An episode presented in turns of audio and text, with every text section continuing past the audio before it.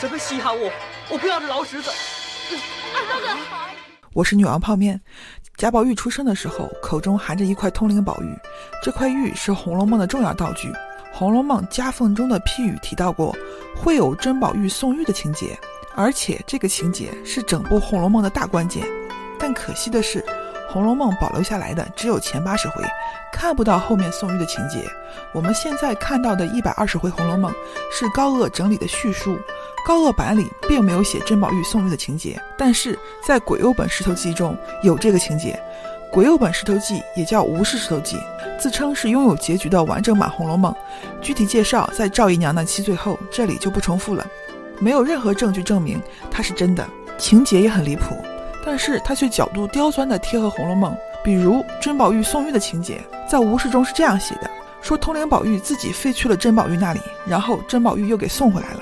简直听君一席话，倒贴十年书。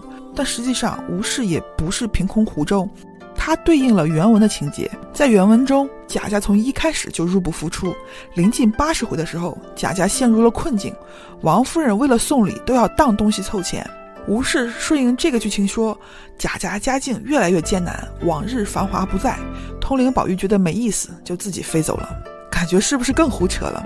如果没看《红楼梦》原文，只看八七版电视剧，肯定会觉得胡扯，因为八七版没有拍原著的开头，《红楼梦》在一开头写的是通灵宝玉的来历，说青埂峰下有一块补天剩下的大石头，有一天一僧一道路过，他们两人聊起了人间的繁华，石头听了就动了凡心，也想到人间去想一想这荣华富贵，但是他自己粗蠢去不了，不得已口吐人言，求一僧一道带他去。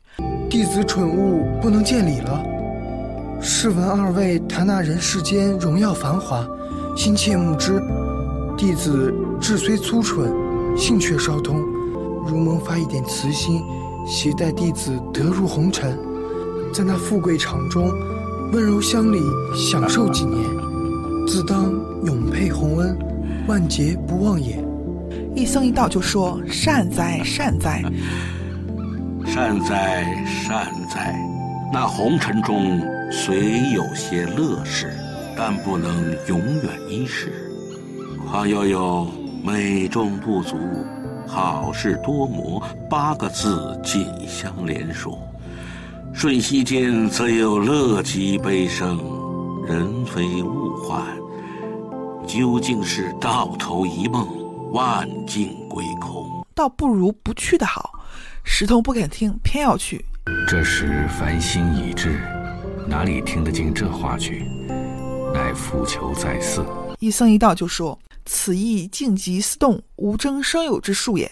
既如此，我们便携你去享受享受。只是到不得意时，切莫后悔。”石头说：“自然自然。”这里一僧一道就警告了石头：“欢乐不是永恒的，你享受不到了，别后悔。”《红楼梦》里，但凡是这样立 flag 的，回头一定打脸。后来医僧一道就把石头变成了通灵宝玉，塞到了贾宝玉嘴里，随贾宝玉一起出生。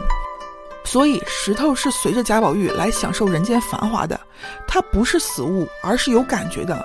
而且整部《红楼梦》其实就是石头经历完之后刻在自己身上的。可能有小伙伴会说，通灵宝玉是贾宝玉。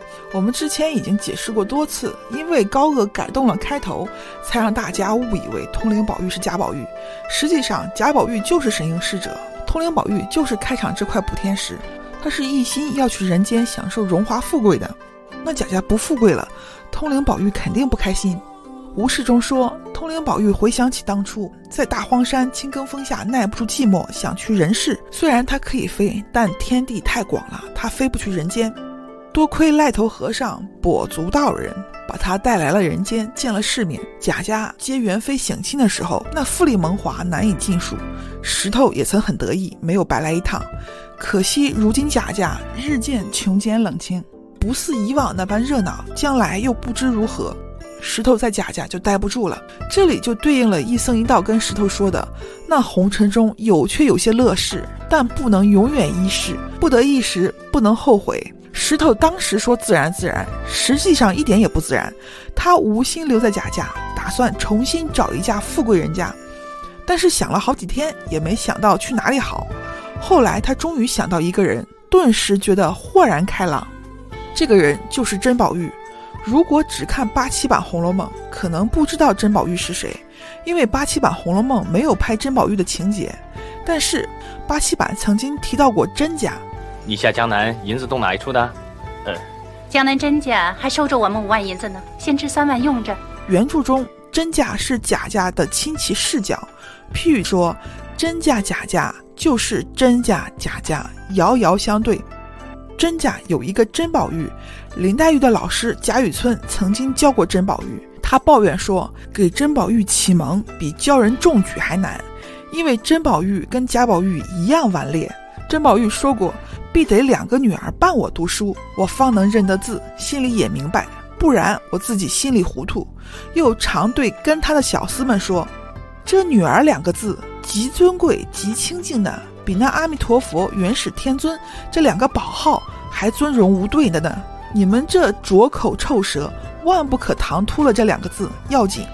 但凡要说时，必须先用清水香茶漱了口才可。设若失措，便要凿牙穿腮等事。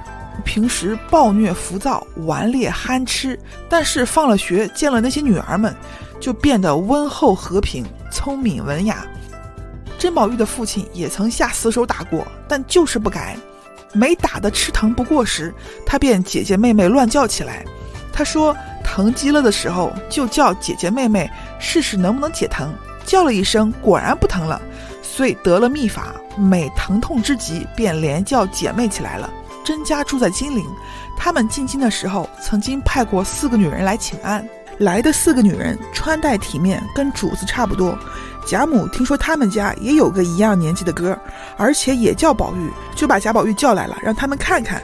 四个女人一看，贾宝玉和甄宝玉长得一模一样，说唬了我们一跳。若是我们不进府来，倘若别处遇见，还只道我们的宝玉后赶着也惊了惊了呢。他们又和贾母聊起来，发现两人性格也差不多。贾母喜的逢人便告诉，也有一个宝玉，也却一般行径。大家都觉得天下之大，肯定有相似的人，所以都不怎么在意。唯独贾宝玉不信，他认为只是那四个女人奉承贾母而已。史湘云听了以后说：“你放心闹吧，先是单丝不成线，独树不成林，如今有了个对子，闹急了再打狠了，你逃走到南京找那个去。”贾宝玉不信，跟史湘云分辨了几句，心中也疑惑起来。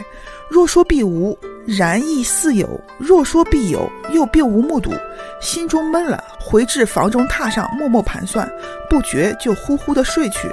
睡着了之后，贾宝玉就梦游到了甄宝玉家里，那里也是和大观园一样的花园。贾宝玉正疑惑，从那边来了几个丫鬟，笑着说：“宝玉怎么跑到这里来了？”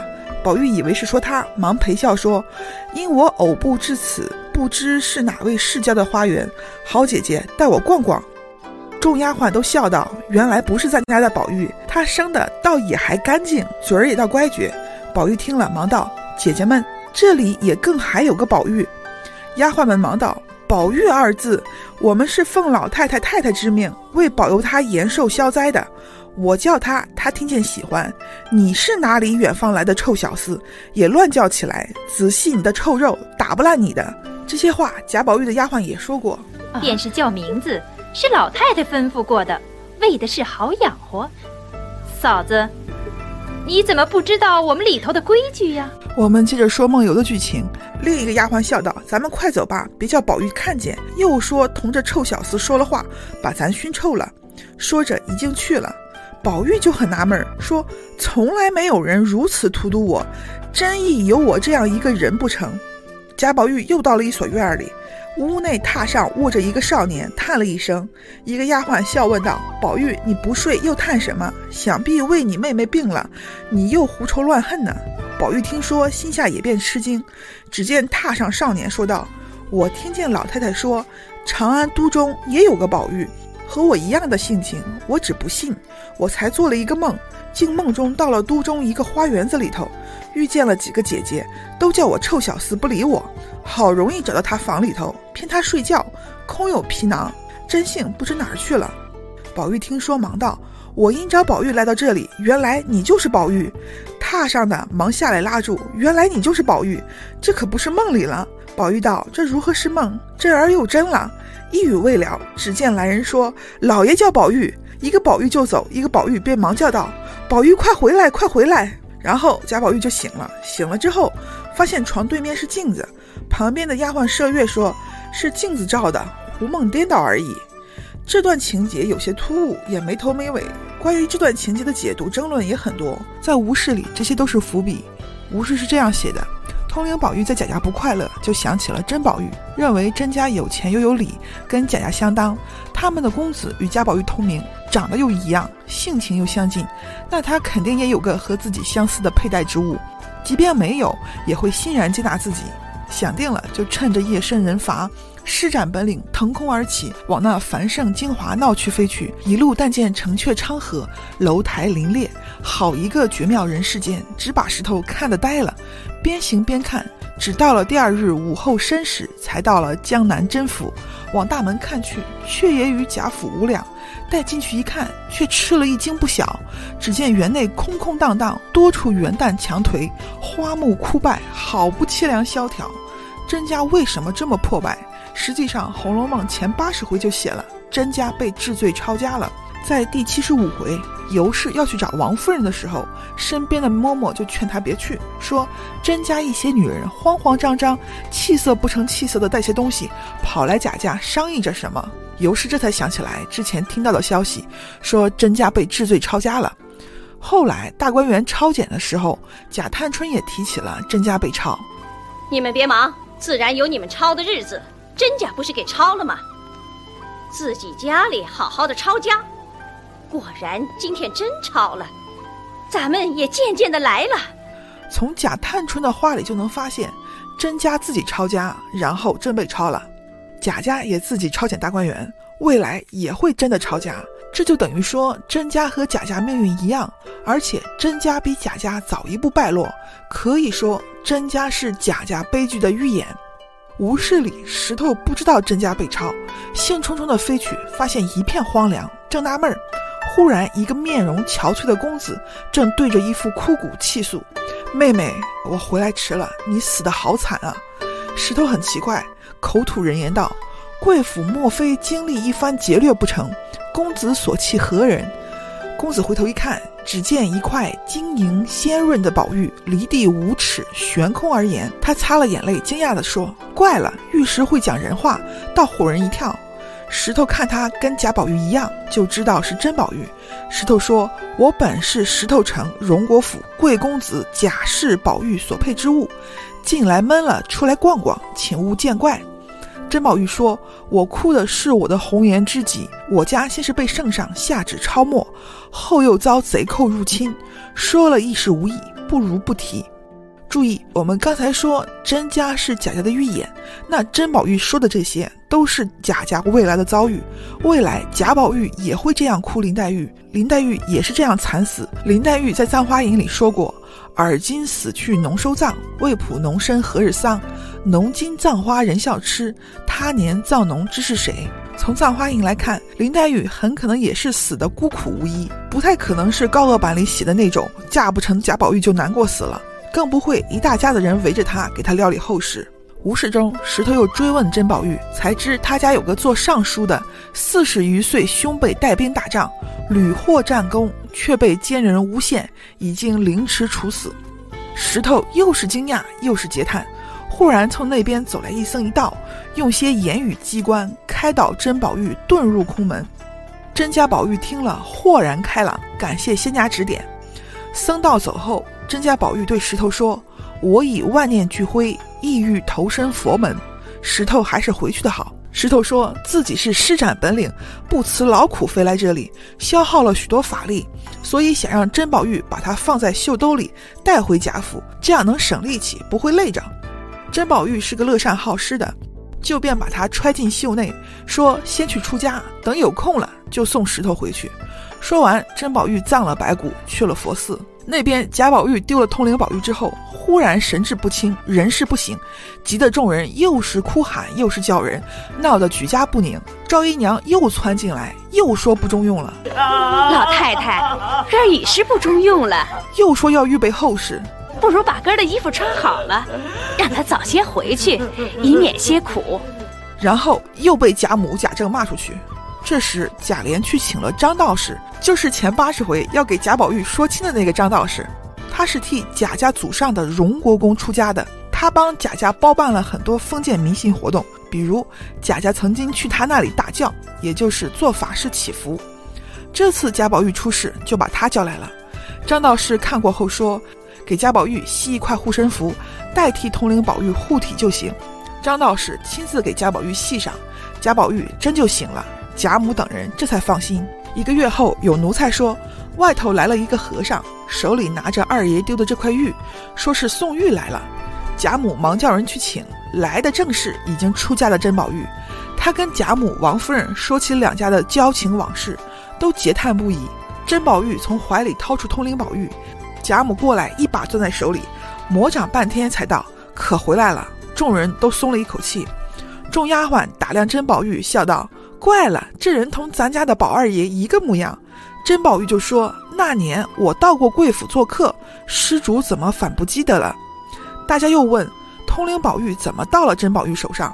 甄宝玉一五一十说了，众人听了忍不住唏嘘落泪。贾宝玉听说之后，赶紧跑出来看，见他谈吐不俗，心中很是敬重，把他当知己。甄宝玉说自己是至拙至愚，只不过一块顽石耳。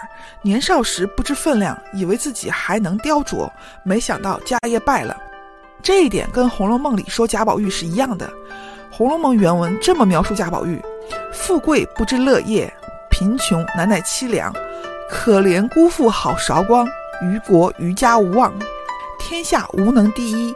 古今不孝无双，既言纨绔与高粱，莫笑此儿形状。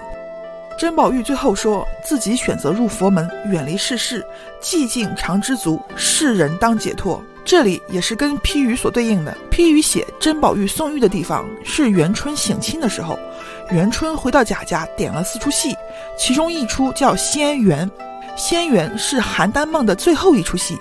批语说邯郸梦扶甄宝玉送玉。邯郸梦就是黄粱一梦，说的是吕洞宾要点化卢生，就给了他一个枕头，卢生枕着睡了。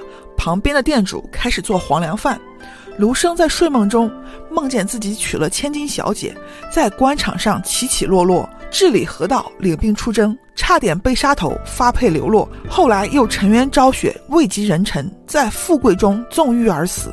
一场梦醒来，店主的黄粱饭刚刚做好，就在这个时候。八仙来找卢生当头棒喝，什么大接勋，宾客填门，猛金钗十二醉楼春，受用过的家园何处也？你个痴人！这实际上也是《红楼梦》里一僧一道给石头说的，究竟是到头一梦，万境归空。卢生听了八仙的话，顿悟了，说：“我是个痴人。”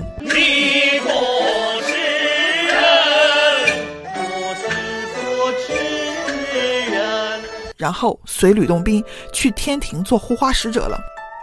无事中，甄宝玉就是那个对贾宝玉当头棒喝的人。贾宝玉听了甄宝玉的话之后，如醍醐灌顶一般，再次向他讨教。甄宝玉说：“讨教谈不上，不过是这般道理。若诸世界六道众生其心不淫，则不随其生死相续。如修三昧，本出尘劳，淫心不除，尘不可除。”说完起身要走。贾母不肯，定要留他多住几日，让小厮把他扶到内间休息。贾宝玉听了甄宝玉的话，如梦初醒一般，又是暖叹又是嬉笑，自言自语道：“原来我竟是个痴子，枉在红尘空读多年，竟不知何为行，何为心。这回我必是要随他一同走了，离了这俗世凡尘，我也要做出家人。”贾母、贾政听了，赶紧过来劝，又让小厮把他也插出去。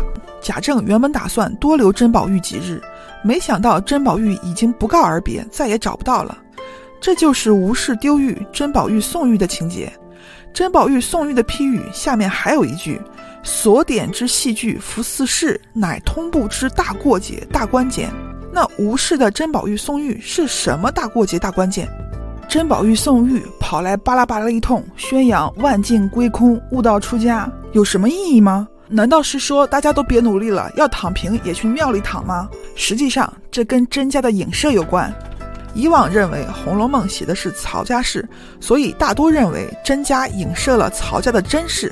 甄家在金陵是为了表明曹家在金陵，但问题是《红楼梦》里已经很明确的写贾家祖籍金陵，八房在京城，十二房在金陵，为什么还要特地写一个一模一样的甄家？可能有人说作者是为了不让人认出来，如果不让人认出来，何必写自己姓曹，还写家里借过嫁，多次借嫁又姓曹，整个大清还有别家吗？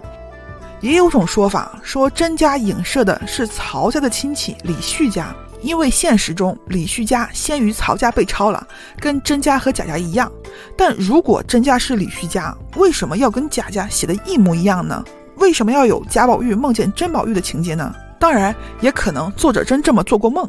吴氏中贾家影射的是明朝，这些内容我们在前几期说过。甄家、贾家对应的就是南京和北京。明朝建立之初在南京，朱棣继位后才迁到北京。贾家和甄家影射的就是南京金陵和都中北京。南京保留了跟北京一样的六部衙门机构，所以甄家和贾家一模一样，甄宝玉和贾宝玉一模一样。贾家有三个女儿，甄家也有三个女儿。可能有小伙伴问：贾家不是四个女儿吗？元春、迎春、探春、惜春。这个问题在威哥掰谎的书中提过，《红楼梦》在最初很可能并没有写贾元春，只有迎春、探春、惜春三位小姐，作者是后来才把贾元春增加进去的。证据就是贾宝玉曾经跟林黛玉说过这么一段话，他说：“我又没个亲兄弟、亲姊妹，虽然有两个，你难道不知道是和我隔母的？我也和你似的独出。”贾宝玉这句话说的不对，因为元春跟贾宝玉是同母生的，他不应该说自己没有同母的兄弟姐妹，所以很可能是最初并不存在贾元春，贾宝玉才说了这句话。后来加入了元春之后，这段话没有改。同样，甄家有三位小姐的设定，原本就是对应贾家的三位小姐，在加入了贾元春之后，甄家也没有改。另外还有一点，南京对于明朝的意义，并不仅仅是曾经的首都。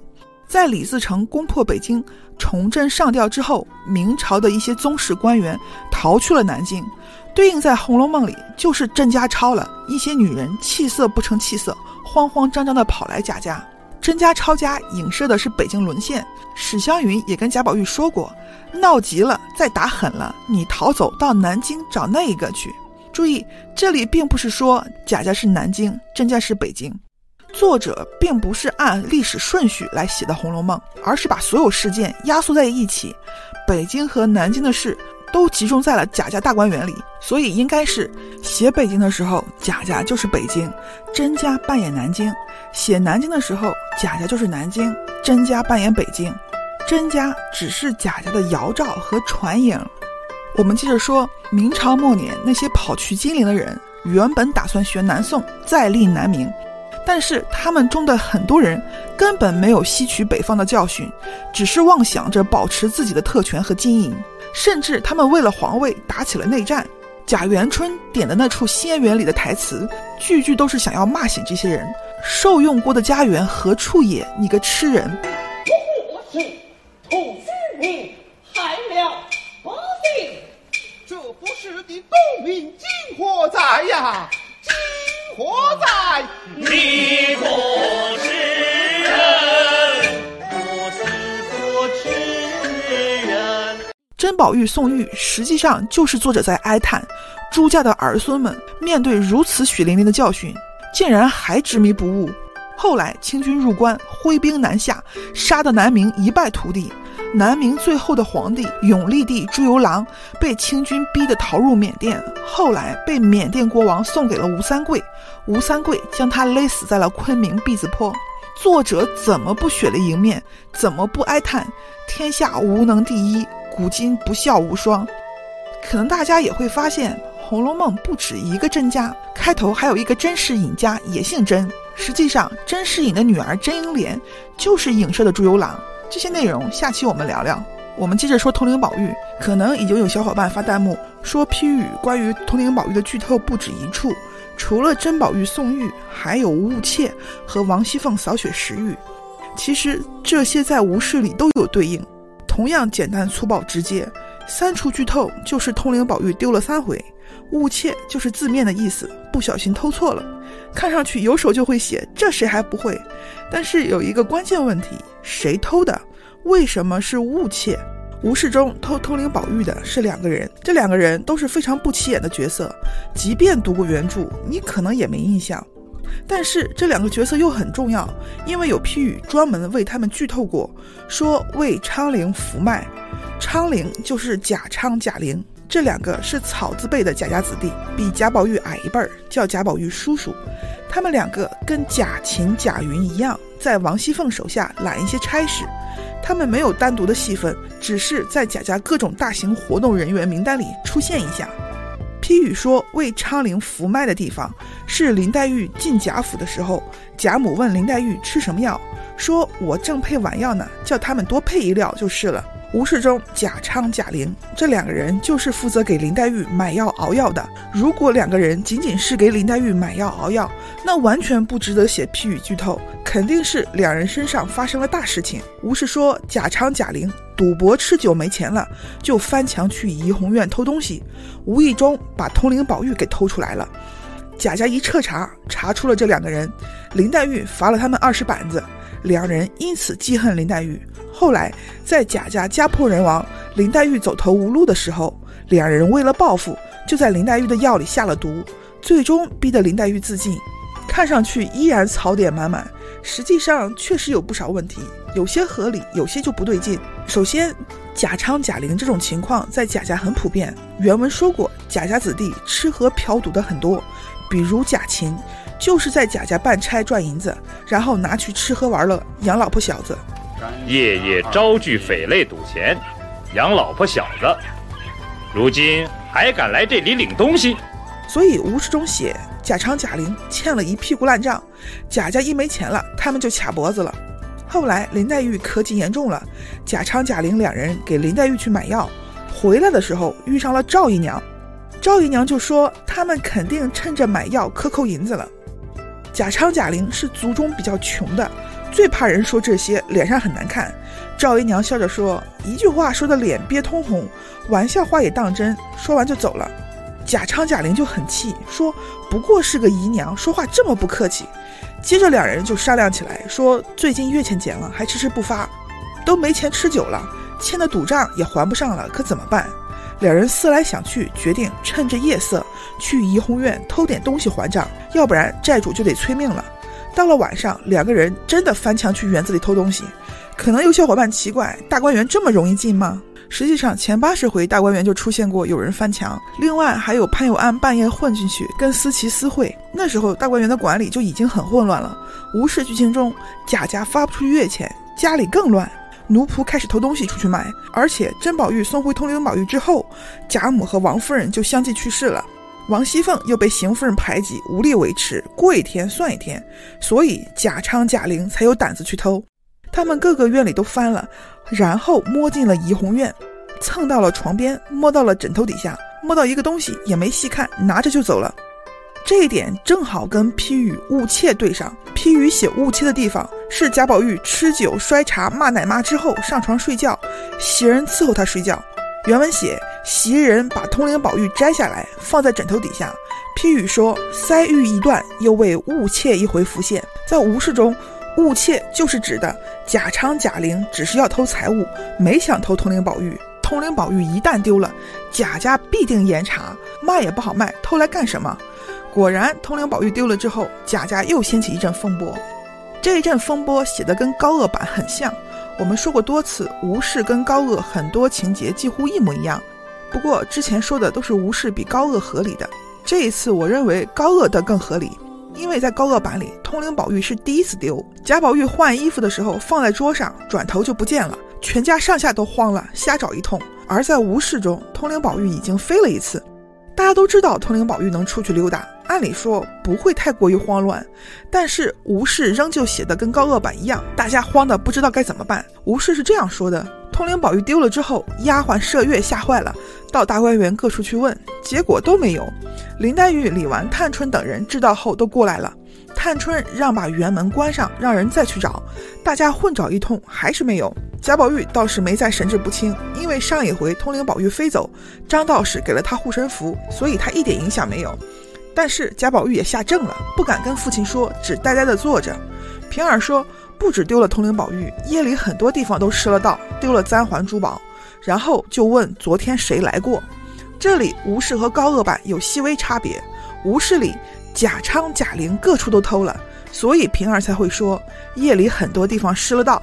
大家都认为是贼偷走了通灵宝玉，要查一查谁是贼。探春就出去问丫鬟，问了一圈，问到了贾环头上。贾环是探春的亲弟弟，他们两个都是赵姨娘的孩子。赵姨娘一看探春怀疑亲弟弟，立马又跟探春撒泼，推搡着探春来怡红院评评理。而高恶版里没人偷东西，只丢了通灵宝玉，大家都一致认为是有人使坏。恰好贾环昨天来过，而且贾环多次害过贾宝玉，大家都怀疑到贾环头上，就把贾环叫来问。贾环听了不服，高声跟探春吵闹，吵闹的内容都差不多。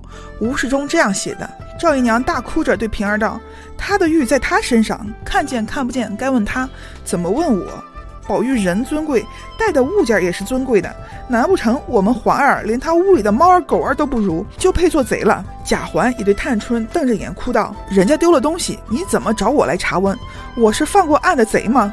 探春向赵姨娘陪笑道：“姨娘这话太多心了，不止环兄弟要问，昨儿到这来的人都要盘问。”赵姨娘一边解衣服一边道：“姑娘如今是主子身份，我不敢不依。若再不信，就把我身上也搜一遍。”平儿理完，急忙替他系上，好言把他母子劝出去了。贾宝玉急得埋怨了一通：“皇上这一去，必须闹得满世界都知道了，这可不是闹事儿吗？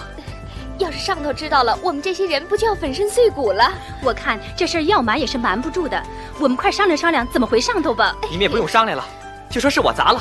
哎呀，我的爷，好轻巧的话，上头要是问怎么砸的，那砸破的碎片呢？这通埋怨在高鹗版里很合理，在吴氏里就不合理。因为通灵宝玉飞走过一次，贾宝玉只说飞走了就行，何必说砸呢？吴氏中大家商量了一通，没有办法，只能关门严查通灵宝玉的下落。贾宝玉被催着上学去了，而林黛玉不放心，留在怡红院等消息。就是这个时候，贾家查到了贼，管家婆子带着贾昌、贾玲到了怡红院，问林黛玉怎么发落，林黛玉就说送官。管家问林黛玉怎么发落，是因为在吴氏剧情中，贾政已经同意贾宝玉娶林黛玉，林黛玉已经是未来的宝二奶奶。仆人们来怡红院回报，看见林黛玉，问问林黛玉不为过，但是林黛玉没过门，自作主张发落了就不合理，因为这件事事关重大，即便不敢惊动贾政，还有平儿、李纨、贾探春，李纨是大观园里最年长的，林黛玉至少该去回李纨。无事中却写林黛玉坚持要送官，贾昌、贾玲的母亲跑来求情，说看在他们一直给林黛玉煎药熬药的份上，饶了这一回，下次不敢了。旁边的管家婆子也替他们求情，贾昌、贾玲也跪求说家里实在没钱才这样。林黛玉思量了半晌，终于答应不送官，但是要打二十板子。贾昌、贾玲挨了二十板子，心里对林黛玉生了恨。后来又有很多人求情，说他们没有进意，又谋不到别的差事，希望林黛玉能留下他们。林黛玉不敢妄自发送贾家宗族子弟，就留下了他们，仍旧让他们在茶房熬药。这是吴世中的误切剧情，是通灵宝玉第二次丢。大家注意，昌和灵字面意思都是水生的植物。林黛玉和贾宝玉曾经有这样段对话：快把这些花扫起来，溜在水里去。溜在水里不好，溜到那脏的臭的地方。岂不把花糟蹋了？另外，高鹗版说通灵宝玉丢了之后再没找回来，紧接着就是贾宝玉精神失常。贾家为了冲喜，就拿薛宝钗冒充林黛玉嫁给了贾宝玉。为什么找薛宝钗？高鹗版没说，读者大多自动脑补了薛家有钱、薛宝钗先天壮等理由，而薛家丝毫没有觉得委屈。包括贾宝玉翻脸以后，薛家也没抗议，反而有一种舍我其谁的感觉。薛姨妈是这么说的。薛姨妈虽恐宝钗委屈，然也没法儿。又见这般光景，只得满口应承。倒也使得，只是还要从长计议才好。结婚当天，林黛玉就自己病死了。一直以来，大家都认为高鹗版的作者没看过原文，都是凭自己想象续的，续的稀烂，也只是文学功底不行而已。但是拿高鹗版的剧情，按照吴氏的影射去对比明末清初的历史，就会发现高鹗版完全是跟吴氏反向映射。历史中，李自成攻破北京，崇祯上吊后。清军是以为崇祯报仇的名义进入山海关，并且以礼厚葬崇祯。当时一部分明朝官员被骗投靠了满清，但是满清一个回手掏就把小皇帝顺治运到了北京，坐上了皇位。所以吴氏里薛宝钗很虚伪，假烟假酒假朋友。《红楼梦》也有类似的评价，薛宝钗抽的花签就是认识无情也动人。薛宝钗劝贾宝玉读书考功名，贾宝玉就骂国贼路鬼。而高鹗版里，薛宝钗却成了贾家中流砥柱。贾宝玉魔怔了，他冲喜给贾宝玉生儿子。贾宝玉出家了，他就抚养儿子。儿子后来中举，还振兴了贾家家业。如果说吴氏不是伪造的，那高鹗版作者很可能看过原文。高鹗版结局是有目的修改的，这一点我们后面会说。通灵宝玉第三次丢。对应的是批语中说的王熙凤扫雪时玉，这个我们在解读吴氏的王熙凤结局那期说过。贾家快要被抄家的时候，通灵宝玉预知到贾家大祸临头，再次提通跑路。这个情节看着也很扯，实际上原文说过，通灵宝玉背面写了他的三个神通：一除邪祟，二疗冤疾，三知祸福。在赵姨娘诅咒贾宝玉的时候，一僧一道就跑来给通灵宝玉开光。然后让贾家把通灵宝玉挂起来，就除掉了赵姨娘的诅咒。这个就是通灵宝玉的一除邪祟。吴世中贾家即将抄家的时候，通灵宝玉知祸福，所以自己跑路了。不过这一次，通灵宝玉没有去找富贵人家，而是藏在了大观园的某处。丫鬟发现通灵宝玉又又又不见了，贾政知道后非常着急，怀疑是不是又被偷了，要抓奴仆一一审问。贾宝玉已经习惯了，说找不着也不要冤枉众人，什么劳狮子不要也罢。这时贾家已经在给贾宝玉和林黛玉筹备婚礼了，贾政忙的也顾不上了，暂且就放下不提了。通灵宝玉跑了之后，贾家被抄家，抄家的时候皇上开恩给贾家剩了一点家产，但是贾家那些不孝子孙为了争家产斗了个家破人亡。通灵宝玉藏在大观园里瑟瑟发抖不敢出来。直到王熙凤死后还魂回来，通灵宝玉才敢悄悄喊二奶奶。王熙凤听到后，扫开积雪，找到了通灵宝玉。通灵宝玉哭着把贾家败落、恶人加害的事告诉了王熙凤。王熙凤怒起去报仇。通灵宝玉跟着王熙凤飞起之后，看到外面世道太平了，就偷偷从王熙凤怀里溜走了，还要去人间享受富贵。但是通灵宝玉在人间东游西逛，远不如在贾家舒服。整日害怕被俗人捡了去卖了砸了污了，所以郁郁寡欢。后来忽然见莽莽大士、渺渺真人来找他，就跟着他们飞回天界，回到了青埂峰。然后就是《红楼梦》开头的内容，原文写。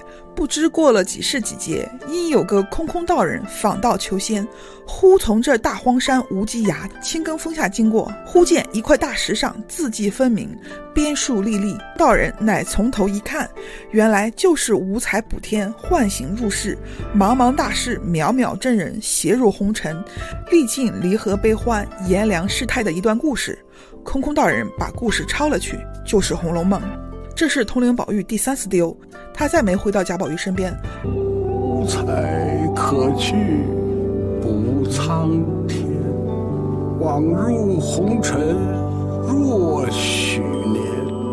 此系深浅身后事，欠谁寄去做？有个细节大家可能注意到了，通灵宝玉预感到抄家的时候，正好是贾宝玉和林黛玉准备成婚的时候。我们前面分析过，林黛玉到底能不能嫁成贾宝玉？以往很多人认为宝黛是悲剧，所以林黛玉嫁不成贾宝玉。但是在吴氏里，贾家同意林黛玉嫁给贾宝玉，并且在操办婚事了。但是就在婚事当天，元春被治罪，贾家被抄家，摇摇欲坠的贾家彻底土崩瓦解。下期我们聊聊吴世忠如何写的宝黛婚事。感兴趣的小伙伴，请不要忘了关注，还有一键三连。古代枕头多种多样，丝绸、毛皮、玉石、瓷器，枕头与睡眠息息相关。睡眠基金会对于成年人每日的睡眠时间建议为每日七到九小时，也就是说，我们每天有三分之一的时间是在床上枕着枕头的。如果选错了枕头，脖子肯定会不舒服。甚至可能影响颈椎，甚至可能会落枕，影响我们第二天的生活。